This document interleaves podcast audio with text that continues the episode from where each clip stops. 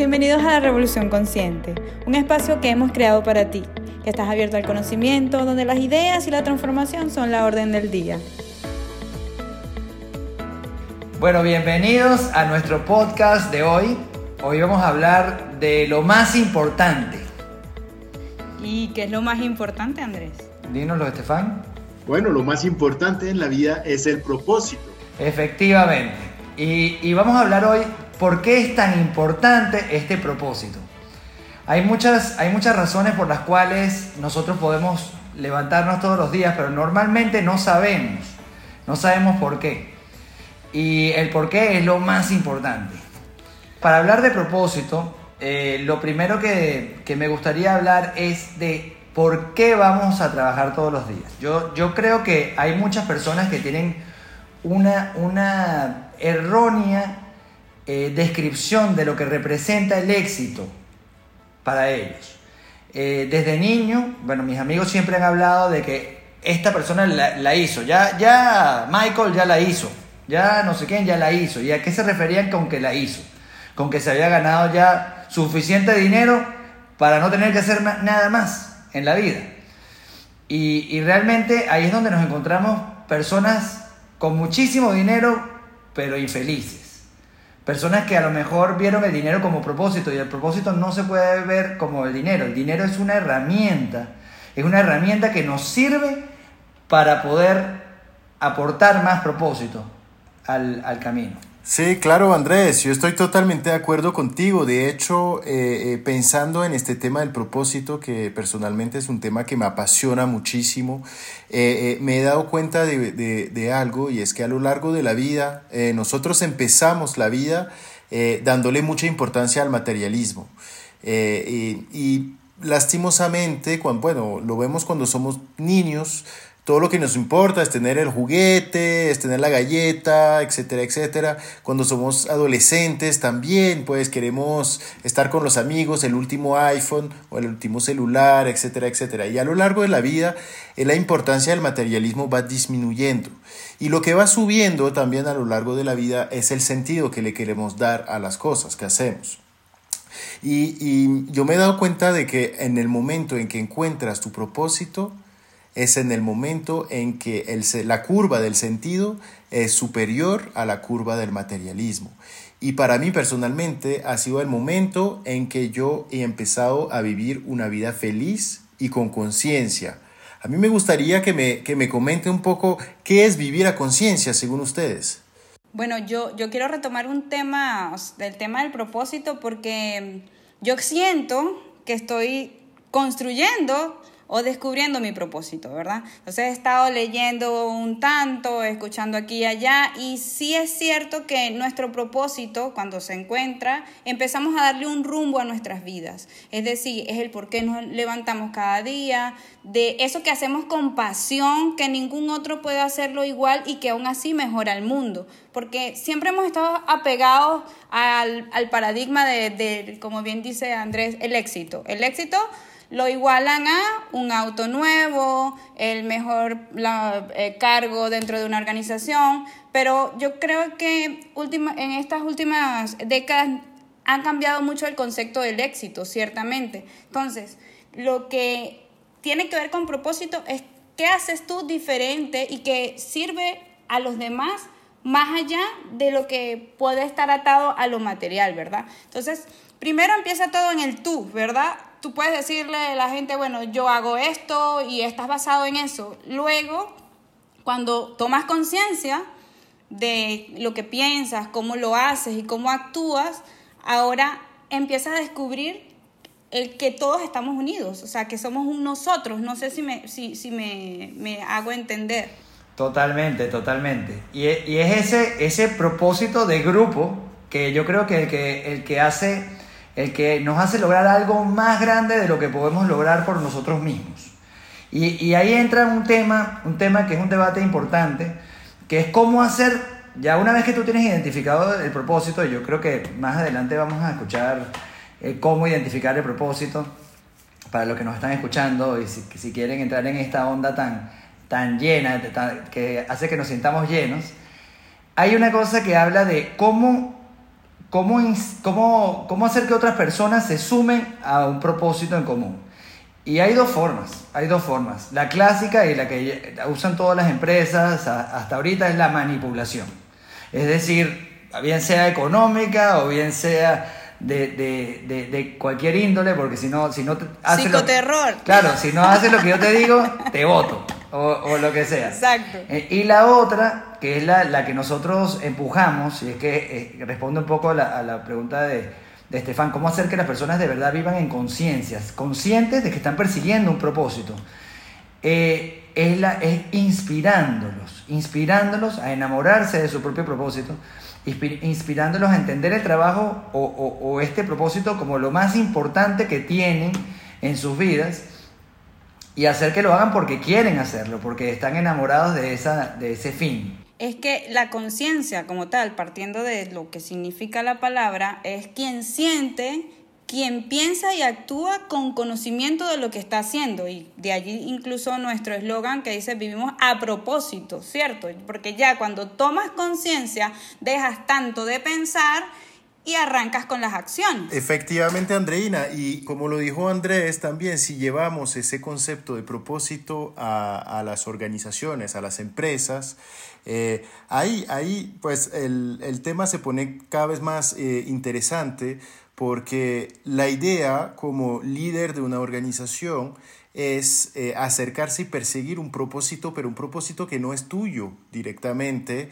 es, es un propósito colectivo y siendo líder de una organización no significa que tú eres el más alto eh, dentro de la organización, sino significa que tú estás el más cercano a ese propósito.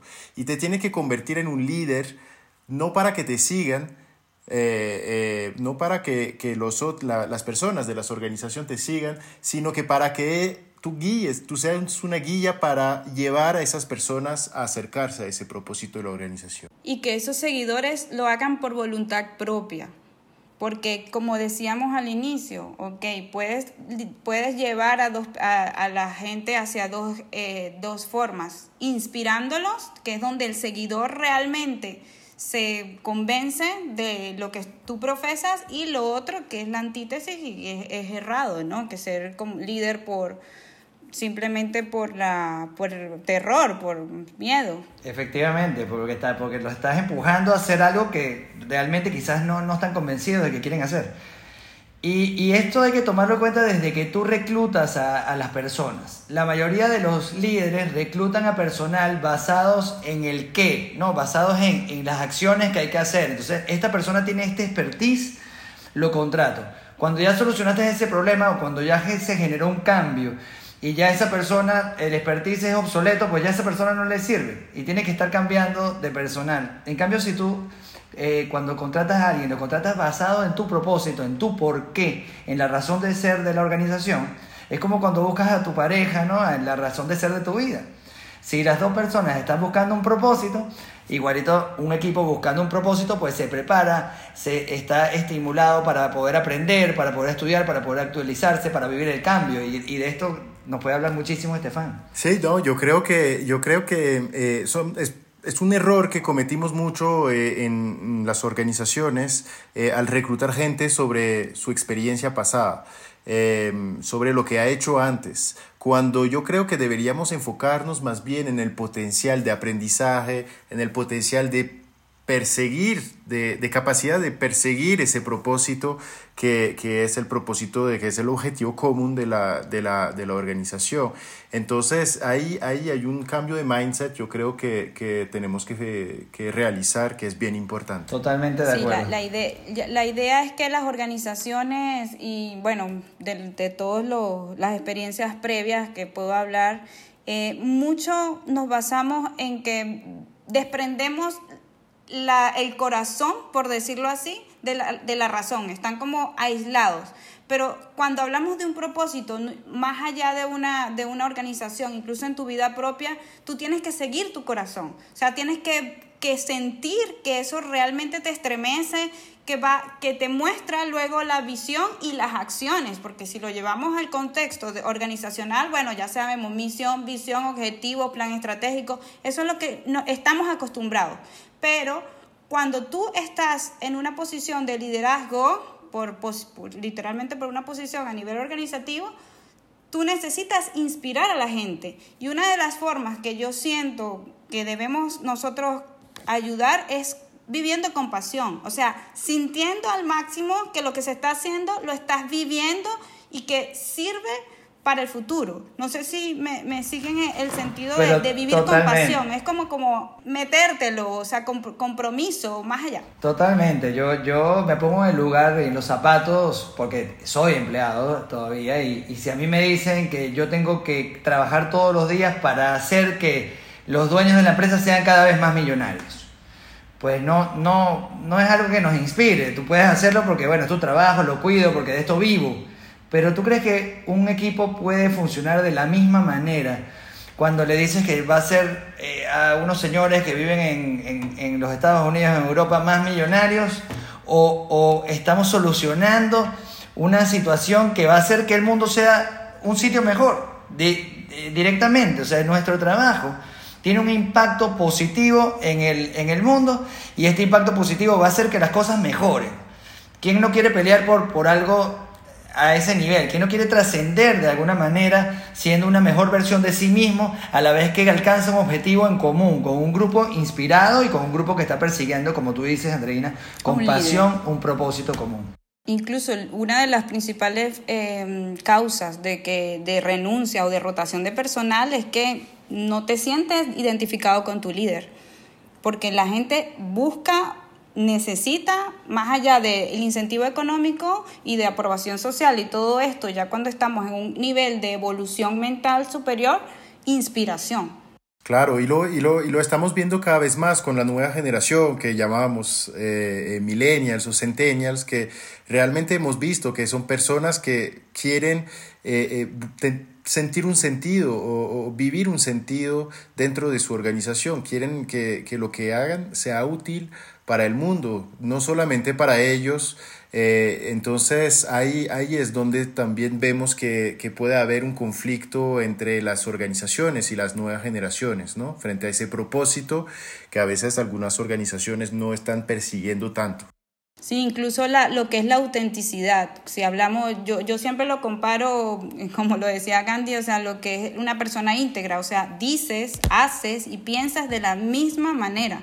Y cuando eres auténtico es, es simplemente eso, profesas, haces, pero la gente lo percibe. No hay otra forma de, de, liderar, por decirlo de alguna forma, más que con el ejemplo. Si te llegas a la hora, si dices y cumples, o sea, no hay otra forma más de influir en la gente que, más que, que tu propio ejemplo. Por lo menos ese es mi, así me funcionaba a mí. Bueno, como para darle ya final esta primera parte de, nuestro podcast que habla del propósito de lo que significa vivir con sentido, es, es, es claro, y yo creo que nos ha quedado clarísimo con la explicación de todos, que darle sentido a la vida es la clave, es la clave de la felicidad. Si tu vida está llena de sentido, no tiene que estar llena de dinero, no tiene que estar llena de cosas materiales, porque estas cosas materiales normalmente tienen una satisfacción efímera y lo decían los estoicos. No, Estefan, no sé si te acuerdas cuando estudiamos a los estoicos, hablaban de esta, de esta genética que venimos trayendo desde hace mm, más de 300.000 años de, evolución, en donde, donde nuestros genes, nuestros antepasados tenían que, nuestros genes quieren que, nuestras, que nuestros genes pasen de generación en generación. Y eso ha traído a personas que están buscando constantemente satisfacer sus necesidades y esos eran los que vivían porque era que comía más rápido esa ansiedad. Pero a días de hoy así como no necesitamos el azúcar y nuestro cuerpo nos la sigue pidiendo pero hoy es contraproducente comer mucho azúcar pues hoy también es contraproducente tener esa ansiedad por, por obtener eh, objetos que finalmente no te dan una felicidad y, y genéticamente la felicidad es efímera pasa rápido. En cambio el sufrimiento duele más. Entonces debemos llevar, llenar nuestra vida de sentido y ahora vamos a hablar en esta segunda parte de cómo hacerlo, cómo encontrar nuestro propósito. Y para eso, bueno, tenemos un gran especialista que, fue el que me, ayudó a mí a encontrar mi propósito y es Estefan Bachot, que nos va a explicar un poco cómo, cómo podemos hacer nosotros pues, para encontrar nuestro propósito en la vida y nuestro propósito en Ayúdanos, Estefan, por favor. Yo que estoy en la búsqueda. claro, claro, claro que sí. No, no, no, efectivamente, pues em, yo realmente me interesé sobre este tema, pues leyendo eh, eh, mucha información, muchos libros eh, sobre los temas y me encontré con un método que es un método japonés que se llama el método Ikigai, realmente que me llamó mucho la atención y, y, a principio, bueno, yo, yo quise ser como el, el conejito india y, y, probar la metodología conmigo mismo. Es una metodología que se basa en cuatro elementos, lo que amas, lo que haces bien, por lo que te van a pagar, a pagar y lo que el mundo necesita. Eso te permite encontrar tu pasión, tu misión, tu vocación y tu profesión. Y cuando vas juntando esos cuatro aspectos, ahí pues vas diseñando tu propósito. A principio, pues yo lo hice conmigo, conmigo mismo, y, y, me gustó mucho, me gustó muchísimo, pero realmente me he dado cuenta del poder de esa metodología cuando yo empecé a ayudar a la gente a encontrar su propio propósito. Eh, efectivamente, pues yo lo, yo lo he hecho con Andrés, que ahorita nos va a contar eh, eh, su experiencia con, con, con ese proceso, ese camino, que me parece un camino muy bonito. Siempre nos enfocamos mucho en los resultados, pero yo les digo, chicos, es que, es que el camino también, hay que enamorarse del camino porque, porque es muy bonito. Em, y, y, bueno, digamos que, que, mi experiencia con esa metodología Ikigai ha sido, ha sido increíble eh, y yo lo he llevado también a, em, a mi relación de pareja, eh, porque yo, yo ayudé a mi esposa también a encontrar su propósito de vida. Y, y, yo no me quedé ahí, yo dije, mira, porque yo, yo he buscado, desde que yo he encontrado mi propósito, he buscado muchas maneras de hacer que mi esposa sea parte de ese propósito mío, pero como es mi propósito ha sido muy difícil. Pero al ayudarla de, a encontrar su propio propósito, después nosotros juntamos nuestros dos propósitos para hacer nuestro propósito como pareja. Y, y, y, realmente ahí yo vi como se abrió un campo de posibilidades para nosotros y ahí yo estoy viendo el camino a la felicidad, un camino que, que, nunca se va a parar con mi, con mi esposa, donde efectivamente tenemos muchos proyectos en común que, que, que vamos a hacer. Entonces, realmente eh, la forma de encontrar ese propósito, pues yo la encontré a través de la, de la metodología Ikigai. Eh, Andrés, cuéntanos un poco tu parte, ¿cómo, cómo te sentiste tú con, con ese, ese camino, ese, ese, ese viaje? Bueno, primero para, tengo que decirles cuál es mi propósito que encontré en esa, en esa... Mi propósito es inspirar a otros a vivir en conciencia, adquiriendo conocimiento y compartiéndolo, para crear una mejor versión de mí. Y esto siempre muy cercano a la naturaleza porque me encanta el mar y me encanta los deportes de, que tienen que ver con, con la naturaleza. Entonces, eh, realmente el, el, solo materializar, porque el propósito no es algo hacia adelante, no es, no es, como, no es como mi misión, no es la causa por la que, por la que peleo. ¿no? Mi propósito para mí ha sido como algo que estaba enterrado y desde hace mucho tiempo he empezado a escarbar y he empezado a notar ciertos detalles en este, en este cofre, de pronto empezó a brillar hasta que está aquí, ¿no? Materializado y, te lo agradezco muchísimo, Steph, porque, porque teniéndolo escrito es, es como que todos los días sé por qué preocuparme. Y aquí hay una relación muy, muy cercana con, con los problemas que, que, enfrentamos todos los días. Los problemas son problemas cuando, cuando te están interrumpiendo el, el, el hacer llegar el propósito. Si no, en realidad dejan de ser problemas. Y ya desaparecieron creo que el 70-80% de los problemas de mi vida una vez que tengo reconocido mi propósito. Bueno, ya que, ya que ustedes ya conocen mucho mejor la metodología que yo quería consultarles, que yo sí estoy en esa búsqueda actual de, de mi propósito, creo que le hace falta, es como un diamante en bruto y lo tengo que ahí como que perfilar. Este, ¿Ustedes piensan que hay que retar a diario el propósito con las cosas que hacemos? ¿O es, simplemente es parte de tu vida? El propósito es nada más tomar conciencia de la razón por la cual haces lo que haces en tu vida. Entonces, el propósito no se inventa. El propósito se, solamente se toma conciencia de tu propósito que siempre ha sido adentro de ti. Dentro de ti mismo. Y siempre ha estado en ti. No cambia con el tiempo, no es porque estabas soltero, tenías los 15, te casaste, no. Exactamente, tu propósito no cambia y efectivamente cuando yo hice una pequeña investigación y recuerdan los cuatro elementos de la metodología Ikigai y, y eh, yo me da cuenta de que casi el, el 99% de las personas que piensan eh, encontrar su propósito no toman en cuenta un aspecto importante y es lo que el mundo necesita. Eh, y el ser humano es egoísta por definición y, y, eso está bien, pero eh, tú no puedes encontrar tu propósito si tú no tomas en cuenta lo que el mundo necesita. El propósito va mucho más allá de tu, de, de tu persona, entonces es algo mucho más grande, entonces esto no cambia en el tiempo. Hay una, hay una historia que, que cuenta Fred Kaufman, que fue una de las historias que nos, nos enganchó mucho que es la, de, la del tigre, la bueno, la del tigre que se cría con las ovejas. Eh, una tigresa va a cazar ovejas y, cuando, está, cuando está yendo a perseguir las ovejas empieza a dar a luz a un tigrillo. Y la, la tigresa muere, desgraciadamente, el tigrito nace entre las ovejas y se empieza a comportar como una oveja.